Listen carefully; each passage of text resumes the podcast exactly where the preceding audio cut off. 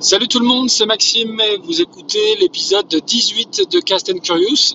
Je voulais reparler aujourd'hui, enfin parler aujourd'hui de, bah, de dentiste parce qu'il y a eu pas mal de, podcasts, enfin de streetcasts à ce sujet-là. Je crois que John en a parlé, Matt a dédié un épisode euh, par rapport à, à son dentiste au Canada.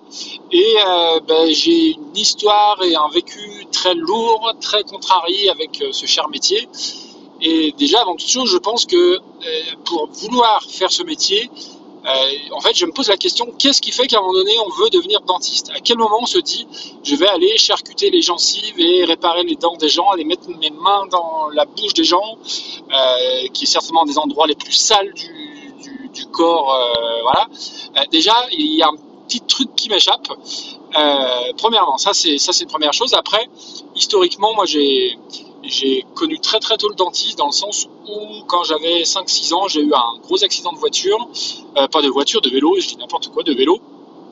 En fait, c'est parce que je suis en voiture que je dis voiture, donc voilà. Donc non, non, j'ai eu un accident de vélo où en gros, je la fais courte, euh, j'ai freiné, j'avais que le frein avant, en bas de la descente, j'ai freiné, j'ai fait soleil euh, par-dessus le vélo et euh, atterrissage la tête sur le goudron et la bouche en avant et où j'ai perdu les deux, les deux incisives. Donc du coup, le dentiste à 6-7 ans déjà, j'ai pas mal connu. Et, euh, et voilà, après, bon, j'ai eu, euh, comme chaque ado, euh, bah, des bagues. Donc là aussi, je pense que je rejoins Matt quand il disait que c'était une industrie où, il y avait une sorte de business. Clairement, je pense. C'est-à-dire que quand on est parent et qu'on emmène son ado qui n'a pas forcément le visage très droit, parce qu'à l'adolescence, on a tous les organes qui poussent et pas forcément en même temps, et que les dents, bah, c'est la seule chose qui- qu'il faut être hyper clean tout le temps. Je pense que quand on est parent, on ne rechigne pas à, dépenser et à, faire en sorte que euh, le gamin ait, un sourire plus joli. Donc j'ai eu les bagues, j'ai eu le casque qu'il fallait enfiler la nuit euh, avec un truc euh, sur la nuque, enfin voilà, le truc vraiment absolument affreux. Et par la suite, j'ai ouais, pas eu une hygiène dentaire absolument parfaite, ça je le reconnais hein, au niveau de l'adolescence. Et après, en fait, quand j'étais jeune jeune étudiant sur Lyon, euh, j'ai chopé un espèce d'abcès dentaire euh, euh, en bas et qui me faisait vraiment très très douloureux, vraiment très très mal. Et du coup, euh, j'ai été sonné un peu au premier dentiste que je trouvais en bas de chez moi, que je ne connaissais ni d'Adam ni d'Ève. Et euh, bah là, c'était terrible, quoi, parce que le, type me faisait des anesthésies et qui ne prenait pas, elle ne fonctionnait pas, c'est-à-dire qu'il me retournait, il me faisait retourner en salle d'attente euh, aux 15 minutes pour que le produit fasse effet, pour que le produit fasse effet. Ça, ça faisait pas effet. Au bout d'un moment, il m'a arraché une dent euh, alors que j'étais pas complètement anesthésié. Donc j'y suis allé une ou deux fois. Alors ça, c'était peut-être pas la première fois, hein, c'était peut-être la seconde. Mais je, je me souviens plus exactement du nombre de fois où je suis allé voir ce dentiste. Mais je me revois euh, euh, sortant de, chez lui, reprenant la voiture absolument tremblant. Je me, euh, je me revois avec le, sang qui coulait littéralement euh, contre la joue. Enfin, c'est vraiment c'était un boucher. Et là où je pense que les, les, dentistes sont réellement à part, en fait, le, mal de dents fait tellement souffrir que quand on est sur le fauteuil, on veut juste une chose, on veut que ça s'arrête. Donc du coup, on est prêt à euh, donner toute notre bouche au dentiste afin qu'il en termine. Et forcément, il y, a des, bons et il y a des mauvais dentistes. Mais je pense qu'il il y a un abus de, position. Autant quand on va chez le médecin généraliste qui nous dit, bah voilà, c'est telle chose, telle chose, il nous donne des médocs, on va voir, et puis on va avoir tendance peut-être à aller demander un deuxième, un deuxième avis. Autant une fois qu'on est chez le dentiste, qu'on a fait la démarche d'y aller, qu'on est installé dans le fauteuil, la tête à l'envers, et bien là, en fait, euh, je pense que clairement, euh, on n'a plus le choix et on veut que ça s'arrête. Donc, je pense que le, dentiste joue un petit peu de ça. Et puis voilà, tout le monde a, tout le monde a peur du dentiste. Euh, Il y en a qui sont carrément flippés, j'en fais partie. Mais personne n'aime aller chez le dentiste. Alors si ma femme, elle, y va une fois par an, elle a des dents absolument parfaites. Elle y va une fois par an, on lui dit tout va bien, petit détartrage euh, léger. Et euh, voilà, elle vit pas du tout ça comme un calvaire, moi beaucoup plus. Et donc, pour revenir à ce, dentiste-là, donc qui m'a arraché une dent en bas, je, je- pense que vraiment je suis tombé sur, alors sur un charlatan, mais bon, il avait tout du, du dentiste, hein, c'est-à-dire euh, bien sapé, le teint super bronzé, euh, le, cabinet qui va bien, mais j'ai jamais déboursé un euro, donc je me dis qu'il n'était pas forcément très très honnête. Donc ça, c'était ma mon premier, mon second traumatisme. Le premier, c'était euh, clairement ma tronche avec les bagues à 15 ans. Donc ça, ça a été mon second traumatisme. Après, euh, rien de, rien de particulier, mais du coup, je, j'allais peu chez le dentiste parce que j'étais, j'étais flippé. Donc voilà. Et puis, euh, il m'est arrivé, alors ça remonte à, eh ben, il y a, euh, c'était en 2000, 2010, donc le pire anniversaire de toute ma vie, je pense. Euh, je prends l'avion pour le, pour le travail, donc je vais direction Israël. Et au moment du décollage, quand l'avion est en l'air, je prends mal sur une des, sur une, alors pas l'incisive, pas la canine, celle qui est juste entre les deux, je me souviens jamais du nom, bref, je prends très très mal. Bon, le vol se passe, etc. Et en fait, j'atterris euh, sur Tel Aviv. Bon, j'avais mal, mais, mais ça allait. Et euh, je sais plus si c'est la première ou deuxième nuit. En fait, je me réveille. Pour ceux qui ont vu euh, le film Bonzai avec Coluche, eh ben, j'avais un peu cette tronche-là. Alors, je regrette parce que j'ai gardé la photo très très longtemps et je l'ai effacée quand j'ai changé de téléphone. Mais j'aurais dû parce que ça, ça vaut son pesant de cacahuètes. C'est-à-dire que je me réveille, entre guillemets, à l'autre bout du monde à 3 heures du matin avec la tronche enfarinée et la tronche d'Elephant Man ou de Coluche dans le bonsaï. Et là, ça fait un peu peur parce qu'il est 4 heures du matin, parce que euh, bah, je, suis un peu tout seul avec un, groupe de professionnels du tourisme, euh, voilà. Mais du coup, je sais pas trop trop quoi faire, donc je vais voir la guide le lendemain matin. Euh, me dégote un, dentiste, mais euh, qui devait être dentiste la journée, mécanicien le soir ou inversement, qui me prescrit, on va dire, du, doliprane, ni plus ni moins, ou du catalgine, truc pas très très efficace. Et clairement, la douleur, elle, est absolument terrible. On fait toutes les visites guidées de, de Jérusalem. Au-delà du fait d'être euh, pas présentable, ben, je, souffle martyr. Et au bout d'une journée supplémentaire, je, dis à la guide que je vais me m'auto-rapatrier parce que parce que ça va pas du tout, parce que je trouve pas de dentiste et que, et que je souffre vraiment, euh, vraiment très très fort. Donc déjà, je me dépatouille pour. Euh, alors, je suis au fin fond d'Israël, hein, donc il a fallu que je prenne un train euh, depuis le nord, depuis Haïfa jusqu'à Tel Aviv. Euh, vu ma tronche, forcément, alors déjà, c'est un pays qui est ultra rigoureux en termes de sécurité euh, dans les gares, dans les aéroports. Donc, vu ma tronche, je peux vous dire que ma valise, ils l'ont ouvert une fois, deux fois, trois fois, quatre fois. Et j'étais en ligne avec mon dentiste en France qui me disait, pour l'instant, pour calmer, pour calmer tout ça, de prendre de faire des bains de bouche d'eau très chaude, le plus chaud possible, et, salé, de manière à, atténuer la douleur. Et donc, faut m'imaginer avec euh, mon anglais euh, assez moyen, déformé par ma tronche, demander en anglais à l'aéroport euh, de l'eau chaude et du sel. Donc, c'est assez cocasse. Et ça, ça tombe pour mes 29 ans. C'est-à-dire que ça tombe le, jour de mon anniversaire, au mois de décembre. je suis, je traîne clairement toute la journée à l'aéroport de Tel Aviv en attendant mon vol, en me faisant des bains de bouche à l'eau chaude et au sel en me brûlant et en ayant très très mal.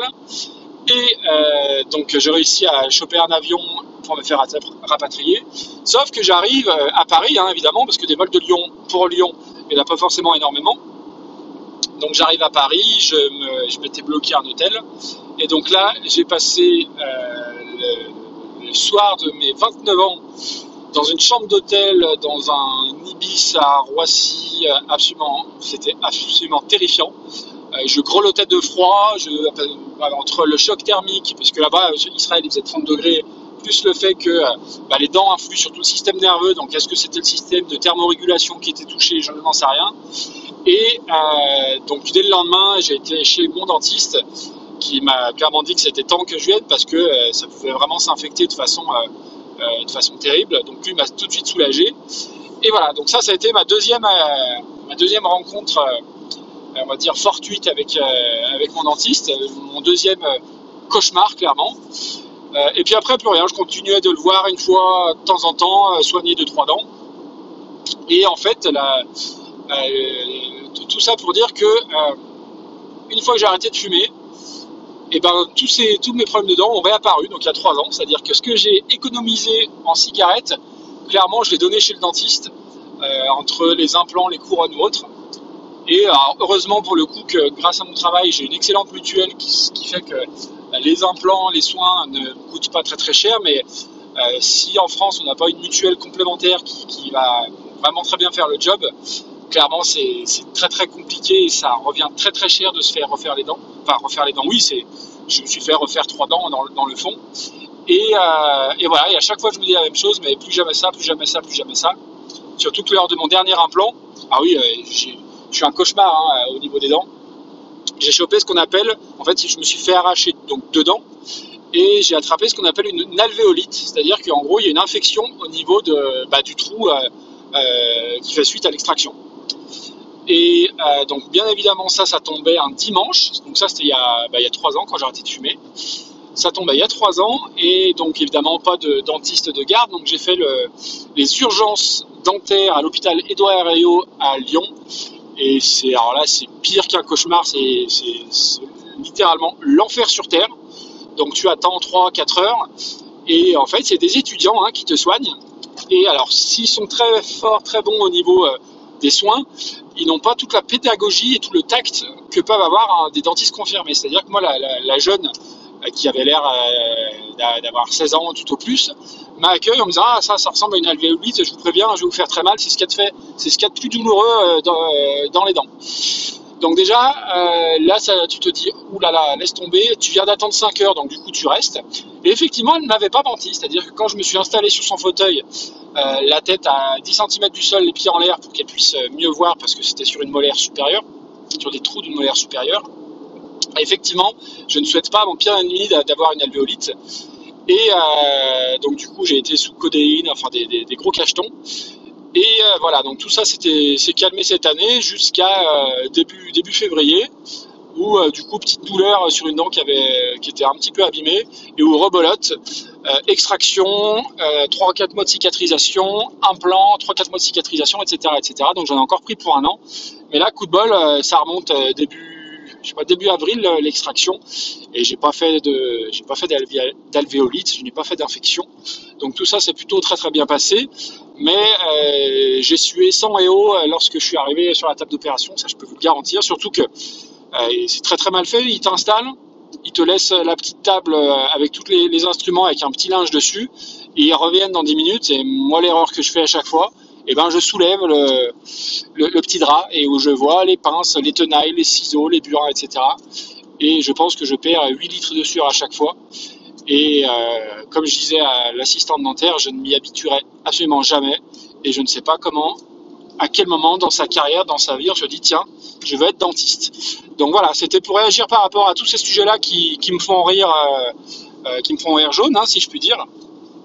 Mais voilà, alors après, on, on tanne nous nos gamins pour qu'ils se brossent les dents de façon très, très régulière parce que je ne sais pas s'il y a un soupçon d'hérédité là-dedans, je pense, puisque mes parents ont eu des très mauvaises dents. Euh, mais voilà, j'espère que pour eux, que mes enfants euh, tiendront de ma femme de ce côté-là et non pas du mien, parce que sinon, ça augure de beaux moments en perspective. Voilà, j'ai fait un peu plus long que d'habitude. Ouais, on est à 13 minutes. Alors, je suis en voiture pour une fois, je ne me suis pas arrêté, j'ai pas mis le casque. J'espère que le son sera audible. Euh, et puis, puis voilà. donc, Harry Cover est toujours disponible hein, sur mon deuxième podcast. Euh, ma première course euh, trail, arrive à grands pas, hein, c'est dimanche prochain, donc ça je suis plutôt content. Et euh, j'ai un petit peu les boules sur mon Apple Watch dans le sens où par rapport à, la notion d'activité, de se bouger un peu tous les jours, j'ai fait un mois parfait. Hier, 30 mai, je fais une sieste l'après-midi. Et du coup, il y a une heure dans la journée où bah, je ne me suis pas levé et je n'ai jamais réussi à rattraper ce retard. Donc, j'ai tenté d'aller me coucher au plus tard pour essayer de rester debout et fermer ce putain de cercle. Et du coup, je vais pas avoir un mois parfait pour la faute d'une putain de sieste d'à peine une heure qui m'aura empêché de fermer ce cercle. Donc, euh, je suis bien dégoûté par rapport à ça. C'est très con, mais ça m'énerve. Donc voilà, euh, au mois de juin, je vais arrêter les siestes et puis euh, pour fermer tous les cercles pendant un mois. Donc, donc voilà, ça c'est la petite histoire rigolote sur l'Apple Watch. Voilà, je vais vous souhaiter un bon week-end de l'ascension. Il est 17h18, j'arrive dans les bouchons.